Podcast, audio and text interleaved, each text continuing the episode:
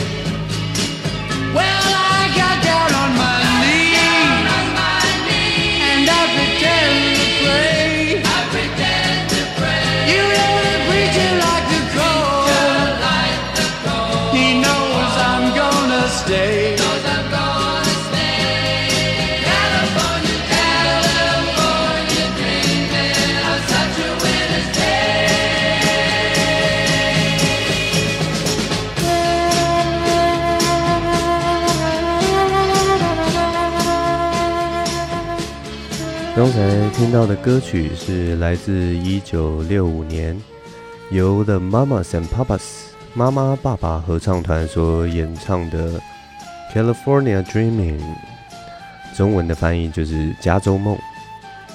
而这首歌的歌词在描写的就是一个人在冬天的路上走着走着，然后忽然怀念起那个加州，非常的晴朗啊，然后非常舒适的一个天气哦。那在那个年代的，在那个年代，加州，美国加州其实是一直是象征着一个非常不一样的历史背景。呃，他们在加州那边，就是从以前就开始都有许多的那个青年运动啊，或者是一些充满叛逆气息的，象征着那样子的精神。所以，其实年轻人对于那个地方都有格外的一个向往。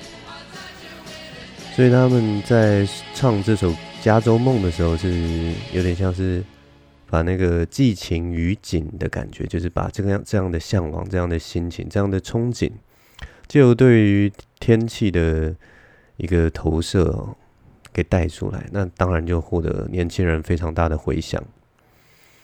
其实那个时代的氛围，因为是在一个反战呐、啊，然后还有那个嬉皮的年代，所以加州同时也就是象征着那个追求自由和平啊，然后甚至有些人就觉得加州就是一个爱与和平的天堂，所以听起来真的是非常美好。如果大家有兴趣了解，在那个一九六零年代。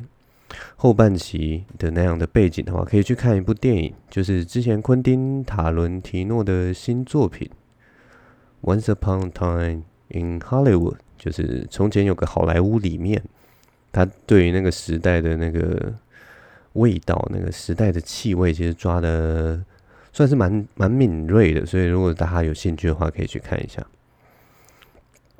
那这首歌，它在曲调上其实是有一种忧郁啊、惆怅的那样的感觉，但是他们在那个唱唱的歌里面，又是有一种很轻松、很悦耳的民谣民谣风，带出那个气息哈。其实简单的来说，这首歌就是那个时代的那个小清新的经典哦。这首歌马上那个时候推出的时候，就打中了年轻人，尤其是。很文青啊，或者是 那个时代文青的心哈，所以就这首歌马上跃升到排行榜的上面。那么，其实这个乐团呢，其实也非常的有趣哦。他们总共的成员有四位，就是两男两女这样子。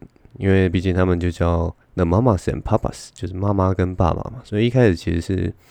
一对夫妻，他们想要创立这个乐团，嗯，后来他们又另外找来了一个男生跟一个女生，就后来就成为这样两男两女的一个乐团。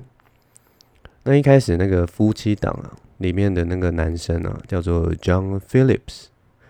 他们在一九六五年要成军的时候，他们成军的时间，第一张专辑刚发出来是一九六五年年末的时候。那他们一九六五年那个时候就打算年中左右吧，我也不知道，反正就是比年末的时候还早一点的时间。他们就一直在讨论说，我们接下来要再找找一个女生来来帮他们唱。那他们就有一个好朋友，呃，后来也有成为他们团员，叫做 Mama Cass。那 Mama Cass 她的本名叫做 Cass Elliot。其实一字排开，这四个人一字排开的时候，你一定就会注意到她，因为。如果要用比较委婉的方式来讲，就是妈妈 Cass 她的身材是比起其他三个人是比相对是比较丰腴的一个类型的。那为了后面呢，我们的叙述方便，所以我就会很直接的说，她就是比较胖啊。妈妈 Cass 就是一个比较胖的一个歌手这样子。那 John Phillips 那个时候当初在找他的时候就。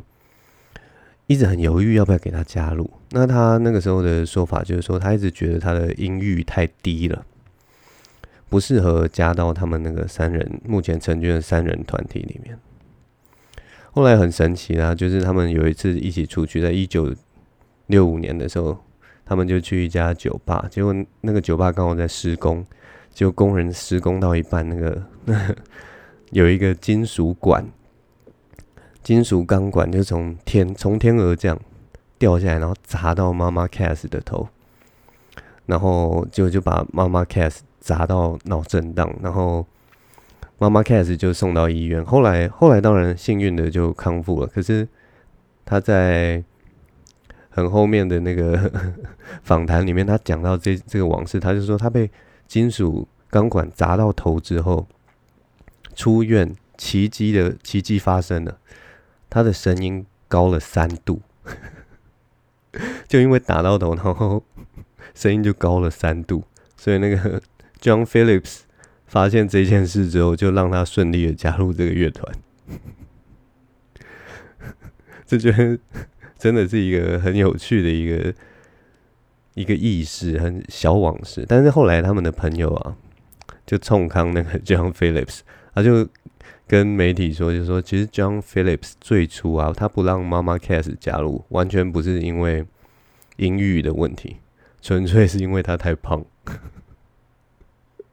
所以他觉得就是乐团的形象会不好，所以就不让他加入。真的是一个，真的是一个很坏的一个历史哦。那其实关于这个就是比较胖的这位妈妈 Cass 哈。他还有另一个还蛮传奇的故事，因为他们成团之后很呃，好像没过几年他们就解散了，然后各自单飞嘛。那 John Phillips，然后还有 John Phillips 的老婆也都发展的不错。然后妈妈 Cass 其实虽然她的外形比较不出众，但是其实也成为一个特色，而且她唱功真的是蛮坚强，所以她后来的发展也非常好。尤其他的歌声在那个时代其实是唤唤醒许多人，就觉得他的歌声非常的甜美，这样很多人喜欢听他唱歌。但是他不幸就是在呃一九七四年的时候吧，就意外身亡了。然后那个时候呢，媒体爆出来就是坊间都有一个很不堪 入耳的一个传言，就是说大家听到的那个消息都是 Mama Cass 是被。一盘三明治，他在吃三明治的时候 噎到，然后就死掉了，而且是在床的旁边吃一个三明治，然后噎到死掉。但后来发现这个传言不是真的啊，就是这传言之所以传出来，后来就有人就去考究嘛，就发现是那个验尸官啊，在他的卧房里面去看他的尸体的时候，他发现旁边那个床头柜上有放一盘三明治。然后他又发现，就是妈妈 Cass 身上没有任何的外伤啊，或者是挣扎的痕迹，所以他从妈妈 Cass 家走出来的时候，他当然就那个媒体蜂拥而上，他就跟媒体说：“哦，我们目前研判呢、啊，他是因为吃那个三明治，所以才噎死的。”那你们就知道媒体嘛，听到这个初步的这个判断呢，也不管正不正确，就先发布出去了。等到后来验尸官真的解剖验尸的时候，他才发现，其实他不管嘴中啊、喉咙，或者是他的肚子里，完全都没有那个三明治。他是因为心脏病发而死的。他当初进那个卧房，也没有发现那个三明治，其实连一口都没咬过，他就是完完整整摆在床头，可能就是等他醒来，他才要吃吧，我不知道。反正。就是一个很好笑的事情了，然后那个传言真的传了很久。你们知道，在过去那个时代，就是资讯要确认，其实是蛮费时间的。所以他就，我觉得仔细来讲，这两个就是关于这个乐团的故事，这两个故事啊，真的都跟妈妈 Cass 的身材有那么一点点的相关啊。啊，只能说当女人真辛苦啊，就是常常会受到各种的检视哦。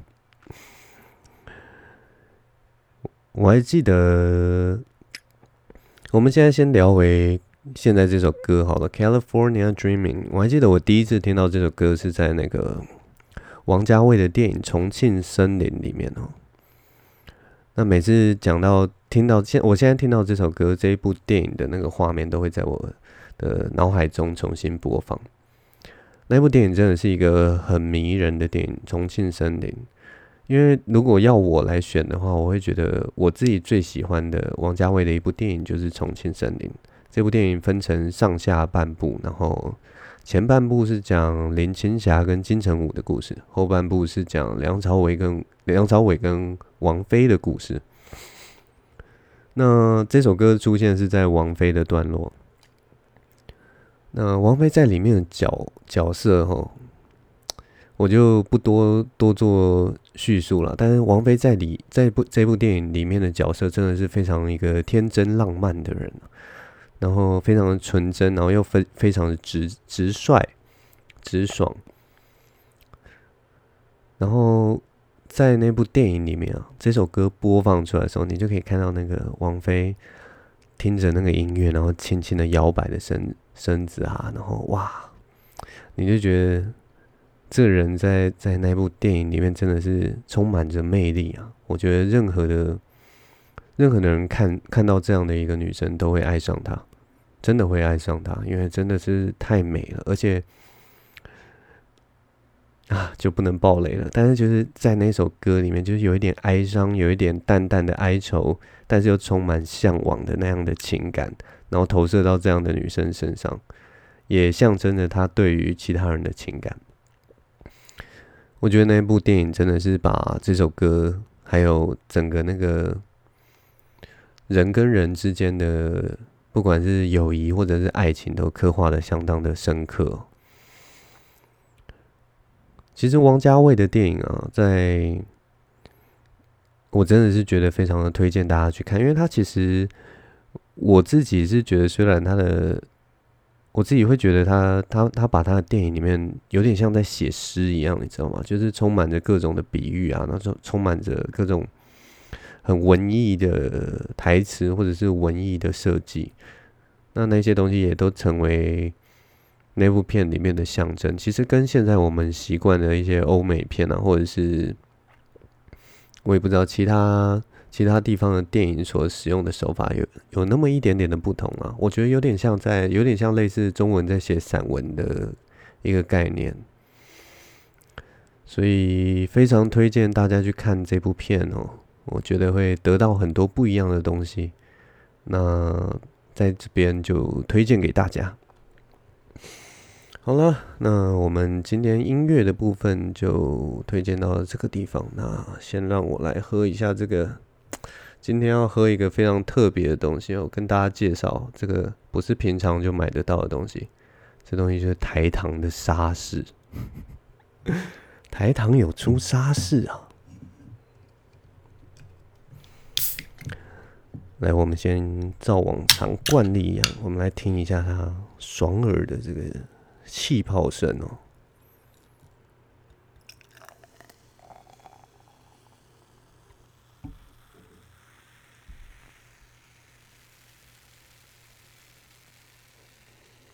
哦，台糖这个沙士也一样的绵密哦，不知道你们有没有听到那个？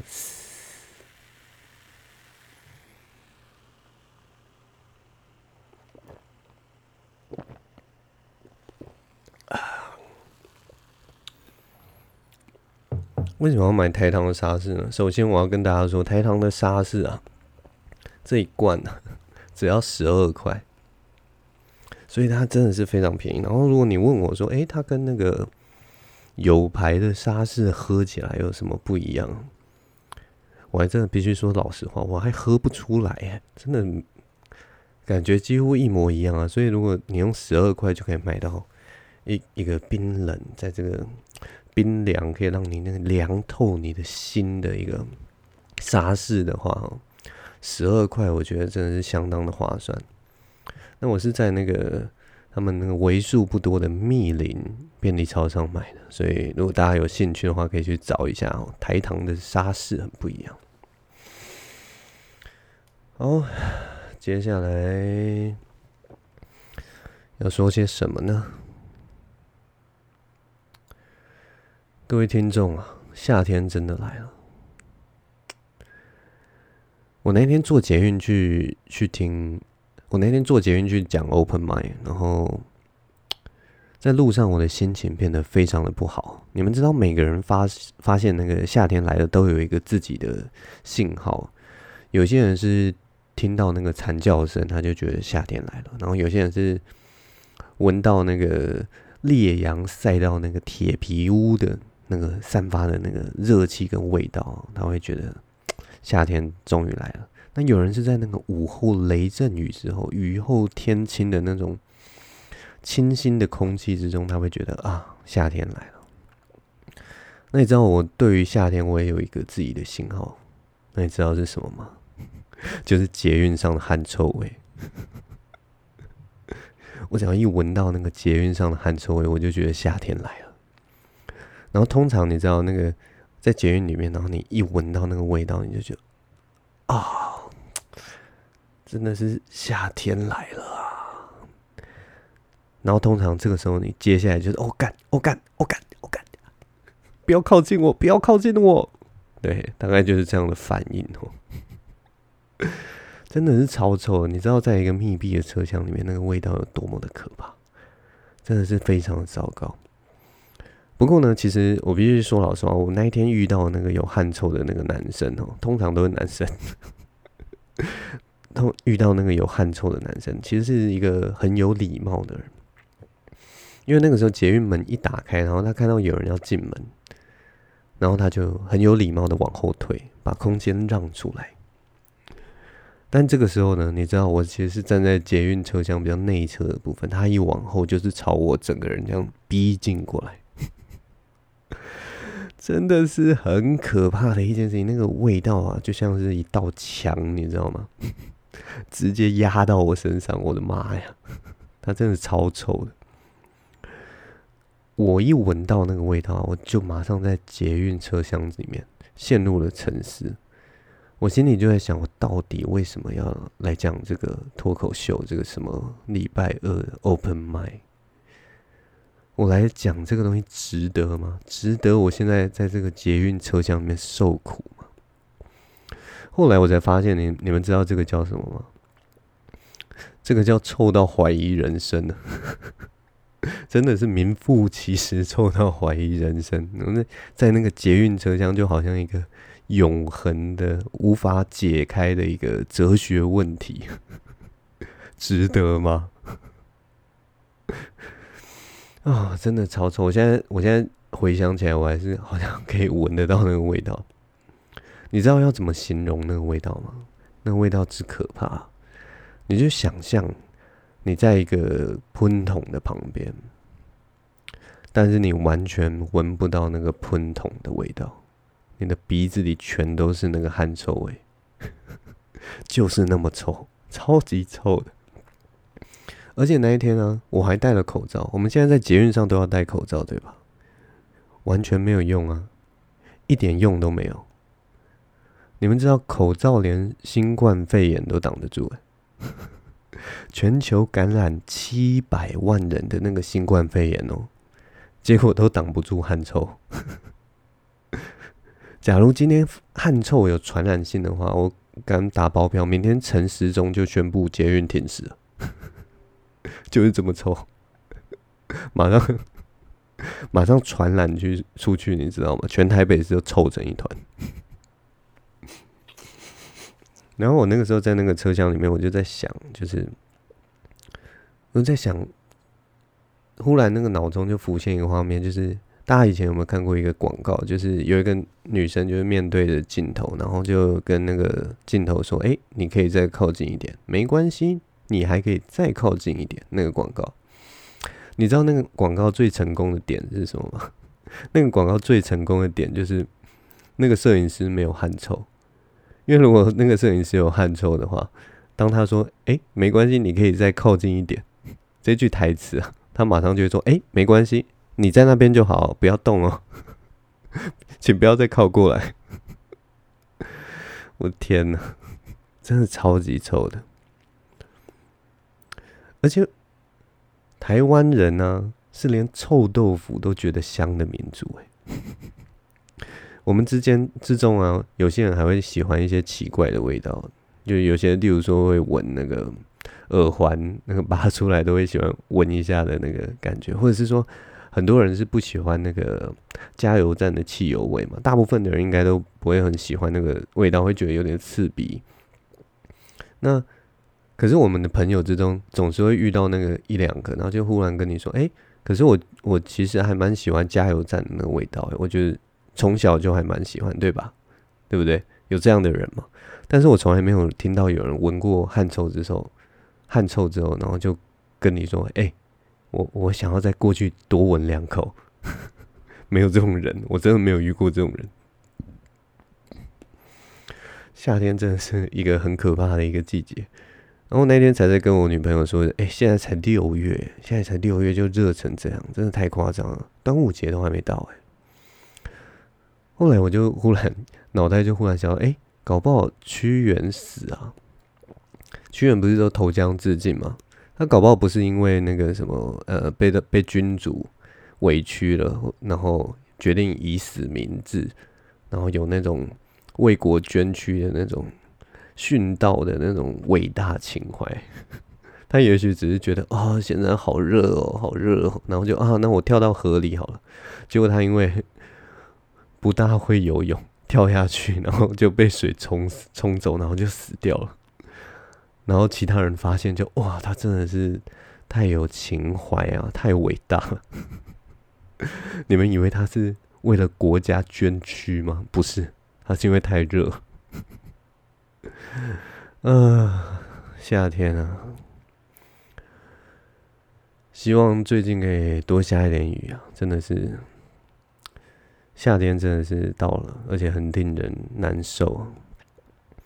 我希望所有有汗臭的，不论是什么样的人、啊，可以多洗洗澡，或者是 随时擦点汗。然后 啊，不过呢，也不是他们的错，他们都是好人。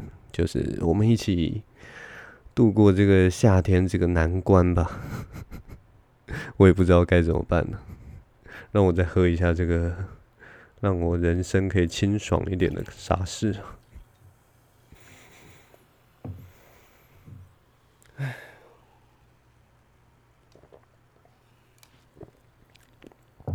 我今天其实不太想讲那个，不太想讲其他人写的故事啊。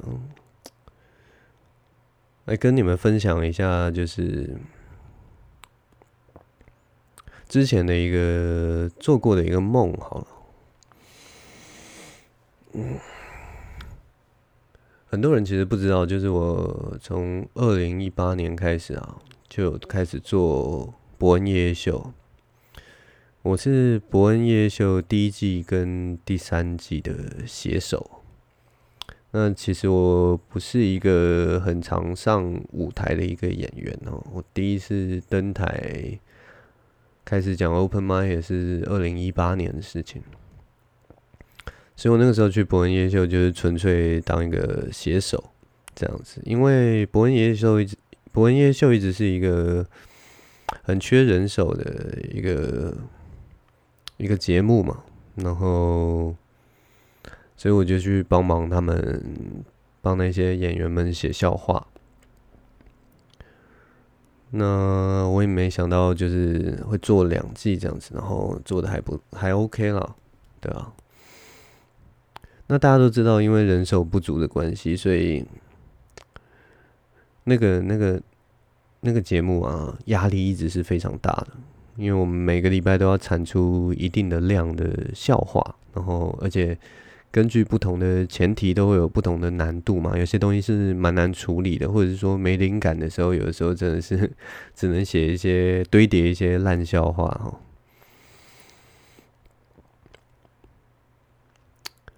总之，那是一个压力非常大的一段时期哦。现在想起来，我都觉得 好像都全身要开始散发这个汗臭了。反正，在那个非常压力大的时候，我做了一个很有趣的梦。梦的场景是这样的：我就梦到我在一片绿油油的草原上。如果你很难想象的话，你就想象那个 Windows 最有名的那张那张图哈，就是一片绿油油的草草原，然后上面有个蓝天。那跟那张图一样哈，远方的那个有一个小小的山丘，或者有一个。山坡慢慢的这样隆起，然后在远方画成一个弧线，这样子，这样的一个场景。那一开始这样当然是一个风和日丽的场景，然后这个风吹草低见牛牛羊的一个地方。对，反正就是天气很好啊，然后我的心情就很平静嘛。结果这个时候呢，我的心里就慢慢开始觉得越来越惶恐了起来，就渐渐哎，觉得好像有一点不对劲。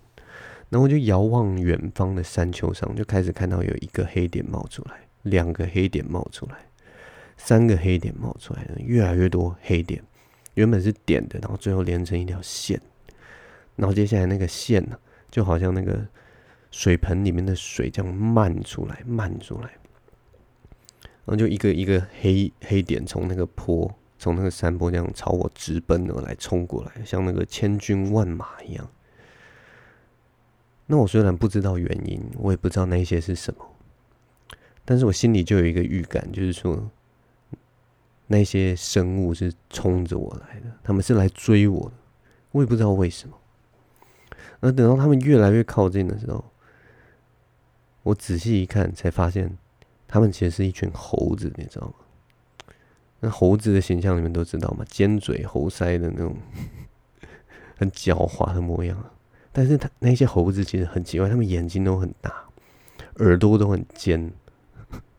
仔细一看，每一只都长得跟曾伯恩一样，就是一群长得跟曾伯恩一样的猴子啊，成群结队朝我这样冲过来，要来抓我。我当然吓得半死啊，我转身就跑，一直跑，一直跑。但你你知道，你人其实是那个跑的速度，其实根本没有办法跟动物相比，所以那一群猴子就越来越朝我逼近，一直逼近，一直逼近。那我回头一直看，回头一直看，哇，真的是吓得我尿尿都快尿尿出来了。就这时候呢，因为我后来就发现，我一定绝对逃不出这群猴子的手掌心，所以我的人生就是出现了那个。我脑中就出现了人生的跑马灯，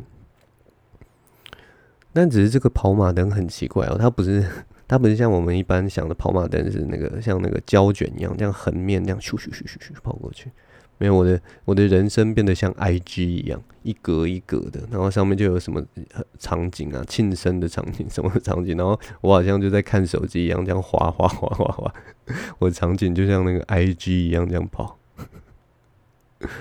这是一个很奇怪的一个梦啊，然后反正就是我人生跑马灯都跑出来，但是我这个心里真的是因为快被抓到了，我心里就浮现一个很鲜明的疑问，就是到底为什么要抓我？为什么要这样子？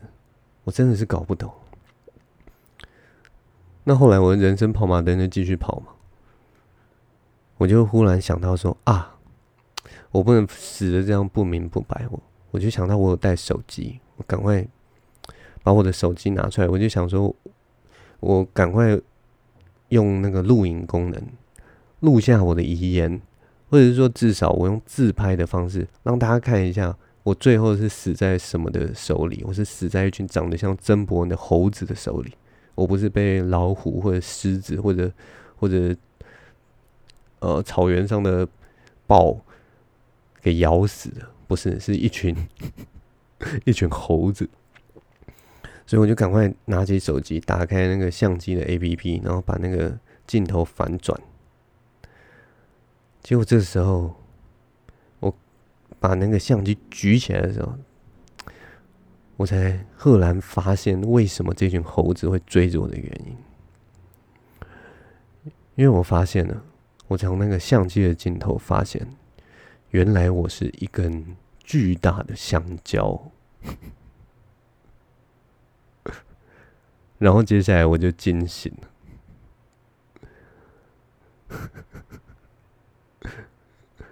就是一个这么神奇又充满压力的梦，我是一根巨大的香蕉的一场梦。总之呢，这就是那个时候，可能真的是压力太大了。那个时候做博恩夜夜秀所做的一场神奇又奇幻的梦。嗯、在这边跟你们分享。哇，录到现在也已经半个小时了。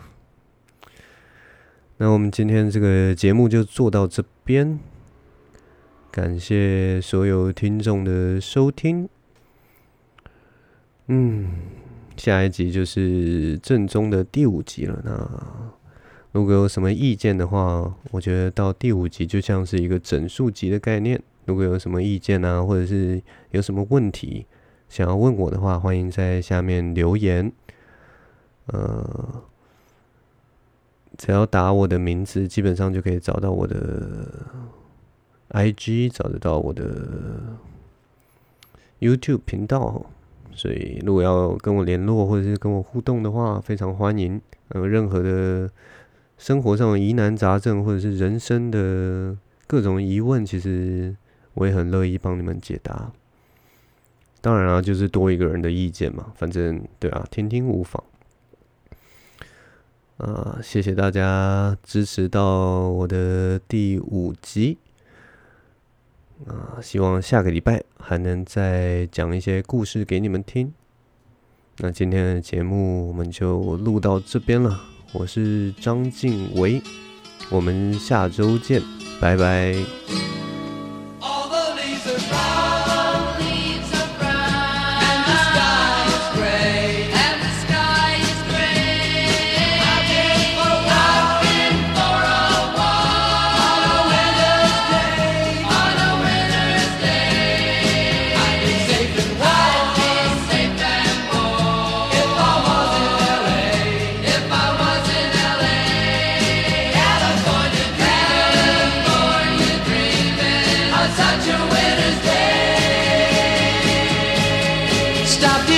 church.